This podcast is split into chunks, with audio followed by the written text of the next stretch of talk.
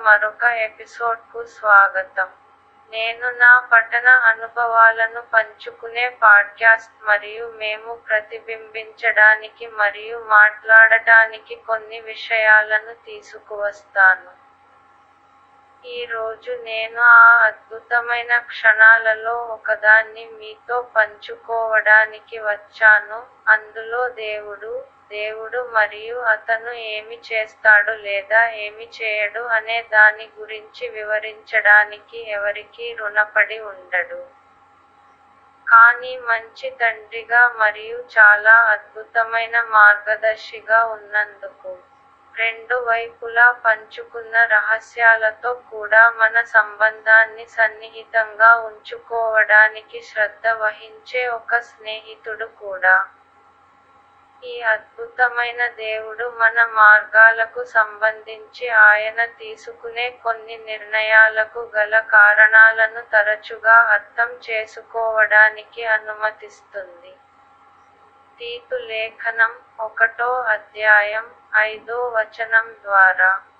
యహోవా నా హృదయంతో చాలా మాట్లాడాడు.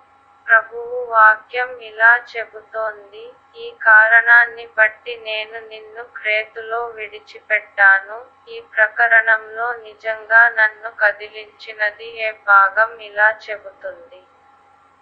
ఈ కారణంగా నేను మిమ్మల్ని క్రీట్లో వదిలిపెట్టాను. మీరు ఇప్పటికీ మిగిలి ఉన్న వస్తువులను క్రమబద్ధీకరించవచ్చు.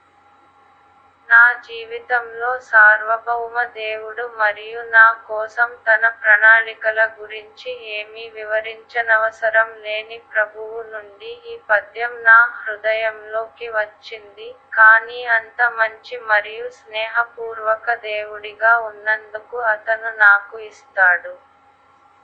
దర్శకత్వం మరియు ఇప్పటికీ నాకు ఎందుకు చెబుతుంది?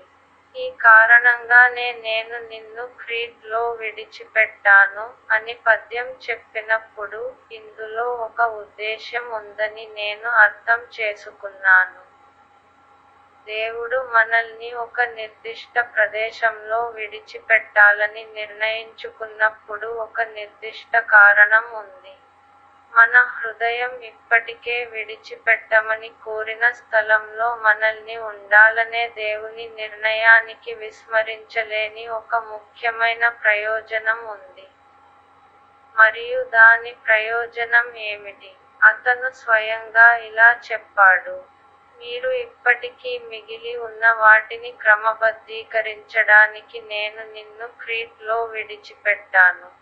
మేము ఇప్పటికీ ఆ నిర్దిష్ట స్థలంలో ఉన్నాము. ఎందుకంటే ఇంకా కొన్ని విషయాలు క్రమబద్ధీకరించబడలేదు. పని పూర్తి కాదు మరియు ఎల్లప్పుడూ తన పనులను పూర్తి చేసే దేవుడు మన గొప్ప ప్రవర్తన సూచన మరియు ప్రవేశాన్ని ఆశీర్వదించడానికి సంతోషించే దేవుడు. మరియు అతని విశ్వాసకుల నిష్క్రమణ. రుగ్మతను వదిలి ఈ స్థలాన్ని విడిచిపెట్టడం అతనికి ఇష్టం లేదు. మన కమిట్మెంట్లో ఇంకా పెండింగ్లో ఉన్న సమస్యలను పరిష్కరించకుండా లేదా మనం వదిలి వెళ్ళే ప్రదేశంలో ఉండే వ్యక్తులతో మనం మొదట వెళ్ళాలని దేవుడు కోరుకోడు. అందుచేత మనం స్థలంలో లేని వాటిని మంచి క్రమంలో ఉంచడానికి మరికొంత కాలం ఉండడం అవసరం.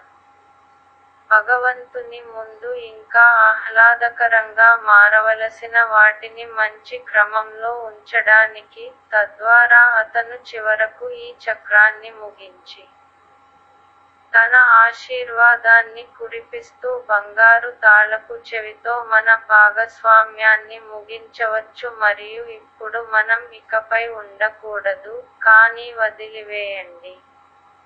కొత్త ప్రదేశానికి బయలుదేరడం అక్షరాల లేదా రూపకంగా. ఎందుకంటే మనం ప్రస్తుతం ఉన్న ప్రదేశం చాలా రూపాంతరం చెందింది అది మరొకదానిలాగా కూడా కనిపిస్తుంది.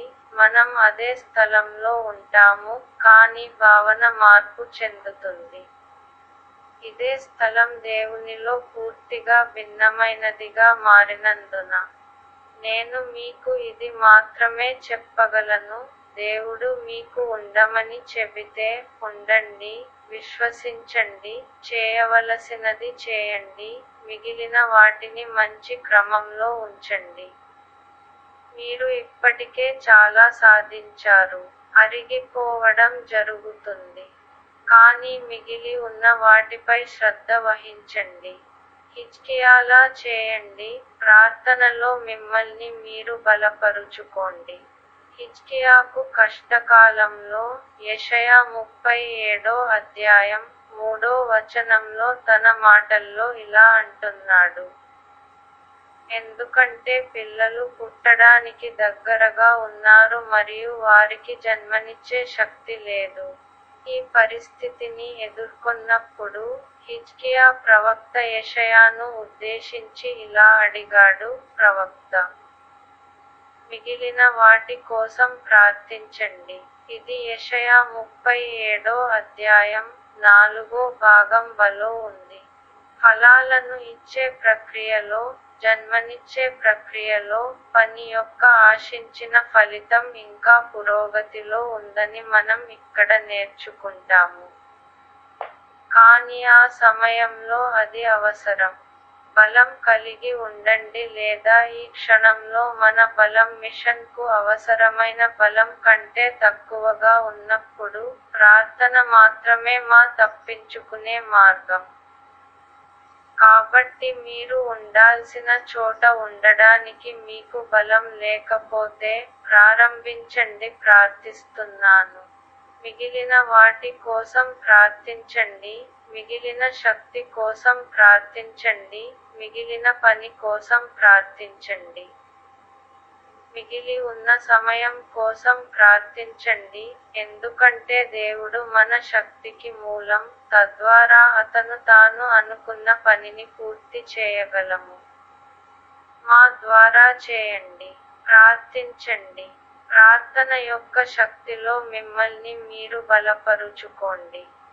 ఎల్లప్పుడూ తన పనులన్నింటినీ సంపూర్ణంగా పూర్తి చేసే మరియు మన బలహీనతలలో అతని శక్తిని పరిపూర్ణంగా ఉంచే వ్యక్తిని ప్రార్థించడం ద్వారా మిమ్మల్ని మీరు బలోపేతం చేసుకోండి. మారథాన్ యొక్క చివరి ల్యాప్ ఎల్లప్పుడూ కష్టతరమైనది. ఆ ప్రయాణిస్తున్న ప్రదేశం ఇప్పుడు మనకు తెలిసిన ఆ వీధులు చివరి దశకు వచ్చే ప్రతి అడుగుతో మనకు మరింత బాధను మాత్రమే సూచిస్తాయి.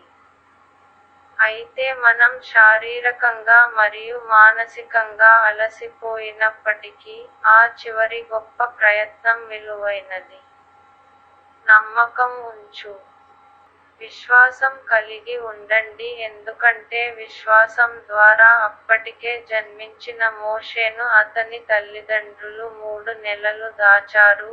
ఎందుకంటే అతను అందమైన అబ్బాయి అని వారు చూశారు మరియు వారు రాజు ఆజ్ఞకు భయపడలేదు. విశ్వాసం ద్వారా మోషే పెద్దయ్యాక ఫరో కుమార్తె కుమారుడని పిలవడానికి నిరాకరించాడు. కొంతకాలం పాపాన్ని అనుభవించడం కంటే దేవుని ప్రజలతో చెడుగా ప్రవర్తించడాన్ని ఎంచుకున్నాడు. క్రీస్తు యొక్క నిందను సంపద కంటే గొప్ప సంపదగా భావించాడు. ఈజిప్ట్ ఎందుకంటే అతని దృష్టిలో బహుమానం ఉంది. విశ్వాసం ద్వారా అతను రాజు కోపానికి భయపడకుండా ఈజిప్టును విడిచిపెట్టాడు. ఎందుకంటే అతను అదృశ్యమైన వాటిని చూస్తున్నట్లుగా స్థిరంగా ఉన్నాడు. విశ్వాసం ద్వారా అతను పస్కా మరియు రక్తాన్ని చిలకరించాడు. తద్వారా మొదటి బిడ్డలను నాశనం చేసేవాడు వాటిని తాకడు. విశ్వాసం ద్వారా వారు ఎర్ర సముద్రం మీదుగా వెళ్ళారు ఈజిప్షియన్లు వారు మునిగిపోయారని అనుకున్నారు. విశ్వాసం ద్వారా జెరికో గోడలు పడిపోయాయి. ఏడు రోజులు చుట్టుముట్టబడ్డాయి. విశ్వాసంతో రాహాబ్ వేష్య అవిశ్వాసులతో నశించలేదు. స్వాగతించింది. శాంతిగా గూఢచారులు మరియు నేను ఇంకా ఏమి చెప్పను. గిద్యోను బారాకు సంసోను యెఫ్తా దావీదు షామ్యూల్ ప్రవక్తల గురించి చెప్పడానికి నాకు సమయం లేదు. విశ్వాసంతో రాజ్యాలను జయించి న్యాయం చేసి వాగ్దానాలు చేసి వారు నోరు మూసుకున్నారు. సింహాలు అగ్ని యొక్క శక్తిని చల్లార్చాయి. వారు ఖడ్గపు అంచు నుండి తప్పించుకున్నారు. బలహీనత నుండి వారు బలాన్ని పొందారు. యుద్ధంలో వారు పోరాడారు. వారు అపరిచితుల సైన్యాన్ని తరిమికొట్టారు. ఎలాగైనా విశ్వాసం ద్వారా వారు ముగించారు. విశ్వాసం ద్వారా వారు జయించారు. విశ్వాసం ద్వారా ప్రభువు పేరు మహిమపరచబడింది మరియు అపస్తలుల కార్యములు మూడు వచనాలలో పంతొమ్మిది వచనాలలో చెప్పినట్లు ఈ విధంగా ప్రభువు సన్నిధి నుండి రిఫ్రెష్ సమయం వచ్చింది. దేవుడు నిన్ను ఆశీర్వదిస్తాడు మరియు మీరు ఇంకా ఉండవలసిన చోట స్థిరంగా నిలబడటానికి మీకు శక్తిని ఇస్తాడు. ఇంకా మిగిలి ఉన్న వాటిని క్రమబద్ధీకరించడానికి దేవుడు మీకు శక్తిని ఇస్తాడు. ఇప్పటి వరకు నాతో ఉన్నందుకు ధన్యవాదాలు. నేను మీ కోసం తదుపరి ఎపిసోడ్లలో మరియు టెలిగ్రామ్ ఛానెల్లో కూడా వేచి ఉంటాను కాబట్టి మేము అక్కడ ఈ సంభాషణను కొనసాగించవచ్చు. జాగ్రత్త వహించండి. యేసు తిరిగి వస్తున్నాడు. దేవునితో ఉండండి మరియు తదుపరిసారి మిమ్మల్ని కలుస్తాము. బై.